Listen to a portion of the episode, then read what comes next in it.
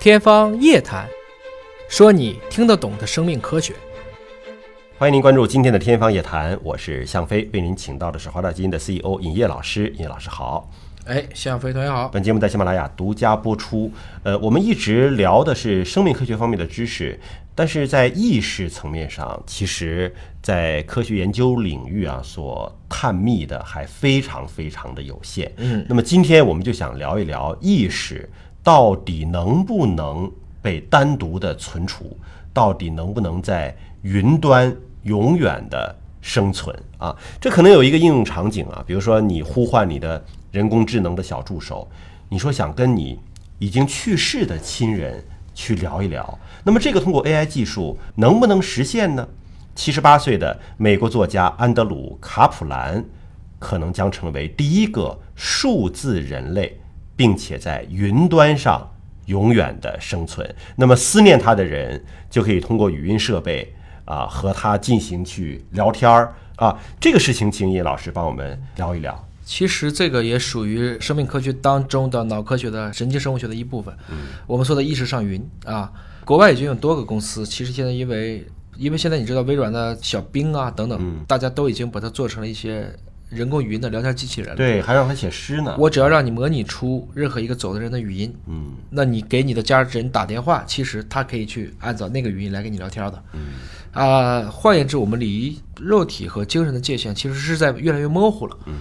可能你也看过这个《寻梦环游记》，《寻梦环游记》说我们每个人都会死两次，嗯，第一次是肉体对离开了世界，而真正的死亡是，在亲人的记忆当中，这个世界上已经没有人记得你了。所以真正的死亡是遗忘。那只要没遗忘你，你可能就不会去世。那么今天说的这个数字人类呢，就是这么一个情况啊。安德鲁·卡普兰他的一生也是蛮精彩的啊。他二十多岁呢，是一个战地记者，作为以色列军的成员，参加过六日战争啊，第三次的这个中东战争。后来呢，成为一名成功的企业家，后来又成为了一个写间谍小说的小说家，而且还为好莱坞创作剧本儿。你说这能文能武啊， 上战场能战，这个提笔能写。那但他已经七十八岁了，他突然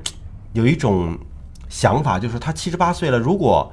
他离开这个人世了，他希望他爱的人和爱他的人依然还能够接触到这些故事。于是他就同意授权，他要成为一个叫做 Andy Bolt 啊，要成为一个数字人，嗯，希望能够在云端上永生数百年，甚至数千年，让别人可以和他进行互动啊。他相当于是作为一个小白鼠了，愿意对做实验，对吧？对科学家们就针对他的这样的一个愿望啊，开始了一系列的研究，甚至是这个数字人的一个生产。对，换言之呢，就是说他自己创这个公司，就是希望，比如说他有个三十岁的儿子，嗯，他希望他儿子有一天想获得他父亲的建议，而不是只是打一个问候。对那如果他不在了，他这些思想怎么会传递下去？换言之呢，他要经过大量的这种交互和互动，要问他很多的问题，他要讲很多的自传，要把他人生当中很多为人之或不为人知的这些部分。甚至要分级别存储在他自己的账户内，嗯，这就使得以后他的儿子、孙子，甚至没有见过他爷爷的人，可以问他当时真的是那个样子吗？嗯，那他可以按照自己的这些想法，给出一个真实的诠释。这突然让我想到了，就是很多年以前美国人就拍出这样的电影了，嗯，就是超人呢、超人来到了地球上之后，有他自己一个城堡，对城堡当中有他父亲的影像，对并且有他终生的知识储备。他和父亲之间可以对话交流，没错他的父亲不是说一下子把所有事儿告诉你，嗯对而是你问什么答什么，对问什么答什么。但是后来发现，呃，随着故事的演进，也会问到极限，对 就是数据库里没存储的东西，你问他，这时候他父亲也答不出来，他超越了啊！，对，超出他的数据库了。最近这几部的，包括《黑镜子》，包括《西部世界》，包括我们说的《骇客帝国》马上拍四了，都在讨论这样的问题。其实他强调的一点就是在于，如果你自己觉得你没死，肉体不在了，你死没死？这是一个古人也从来没有想过的问题。就我思故我在，现在听起来，康德的这句话是越来越具备它的现实科技实现的可能性了。但是你如果只是一个大数据的一个模拟，你还在真正思考吗？你还在有新的学习吗？问题就是你怎么知道你现在就不是一个大数据的模拟？又或者说你怎么知道那个时候这个程序本身它不会自己在学习和思考？嗯，因为如果这个打通了，它可以根据当前的这些科技的发展，不断的进行自我的一个演进和优化。超人的问题是在于当时没有互联网，嗯，他现在如果把自己的这个脑接口扔到了这个，比如说一个云端上去，他也能根据现在所有的东西得出很多的结论，再结合他过去的经验产生很多新的价值。这个方法本身来讲蛮有创意，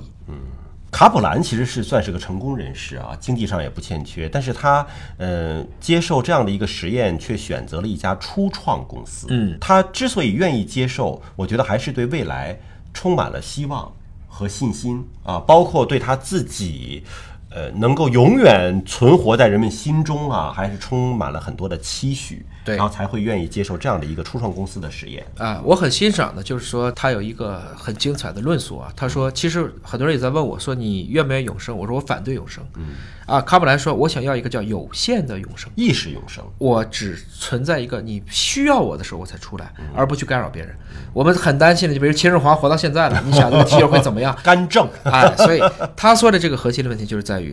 对我来讲，我不追求永生，这是关于我的历史，这是一种有限的永生，为我未来的亲人创造了一种亲密的个人体验。他们想知道自己来自哪里，但也仅停留在跟我去了解和提供帮助。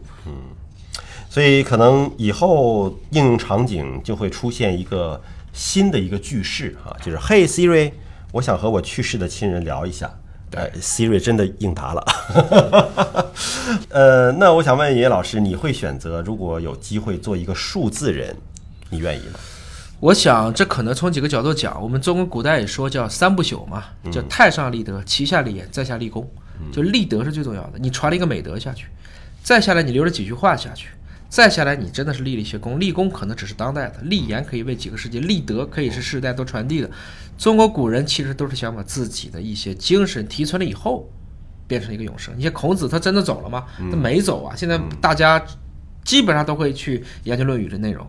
所以换言之，我可能也会接受一种有限的永生。啊，我不要去干涉这个世界，或者年轻人自有他自己的办法和道理。我们不能用过去成功的经验变成了一个去限制后来这些年轻人对科技、对未来的畅想的一个桎梏，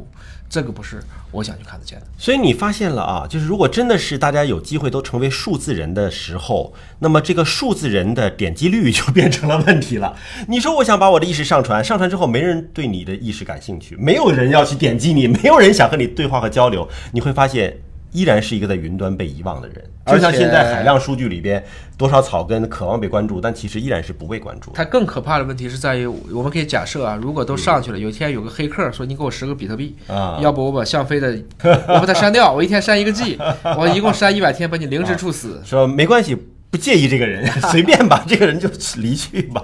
所以像您刚才讲到的，像类似于没有这样技术的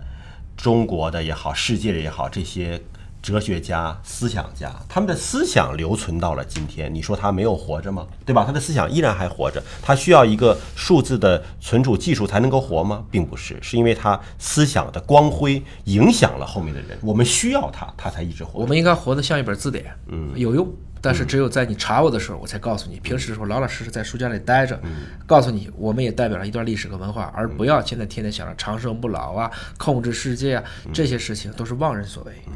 感谢叶老师的分享，下期节目时间我们再会。